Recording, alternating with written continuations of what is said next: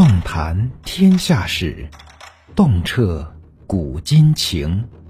欢迎收听《中国历史奇闻异事和未解之谜》。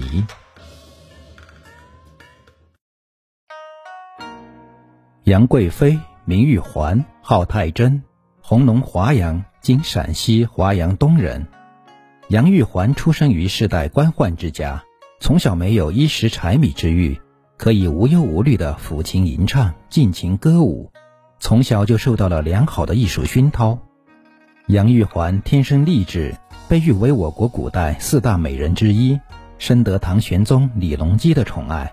为博得他的欢心，唐玄宗对其要求千方百计地加以满足，不仅让他享尽荣华，连他的家人也都地位显赫，真可谓一人得道，鸡犬升天。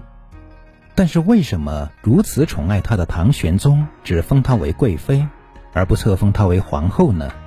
这一点比较奇怪。而且皇后的位子已经悬虚多年了，而杨贵妃又为什么不恃宠向唐玄宗提出册立皇后的要求呢？对此，有的学者认为，这是因为唐玄宗看中的是自己儿子寿王茂的妃子，唐玄宗为得到她，先让她做了一段时间的女道士。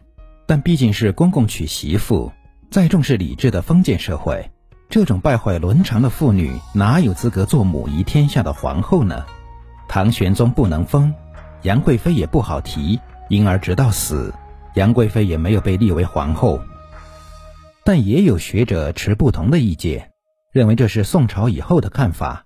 思想开放的唐朝并没有这种伦常观念，他的婚姻关系也比较自由随便。唐高宗李治便以唐太宗李世民的妃子武则天为皇后，他这是儿子娶后娘。既然儿子能娶后娘，公公当然也可以娶儿媳妇了。所以他们认为以上的说法是不成立的。还有一种说法认为，唐玄宗之所以不封杨贵妃为皇后，是从寿王身上考虑的。杨贵妃被夺走，给寿王留下了感情上的创伤。同时也埋下了一颗不定时的炸弹，再加上杨贵妃长期没有生子，皇后的位子很长时间没有人选，一旦发生重大变动，很可能引发宫廷政变。因而，考虑到多种因素，唐玄宗在过完六十一岁大寿的时候，就将册立杨玉环的诏书公布天下，立其为妃，而不是册立其为皇后。尽管杨贵妃未被立为皇后。但宫中戏称她为娘子，礼仪与皇后相同。以其当时的地位来看，实际就是六宫之主。对于集三千宠爱于一身的杨贵妃来说，恐怕立不立皇后都是一样的。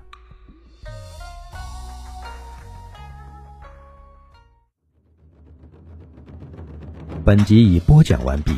如果您喜欢本作品，请记得关注和订阅。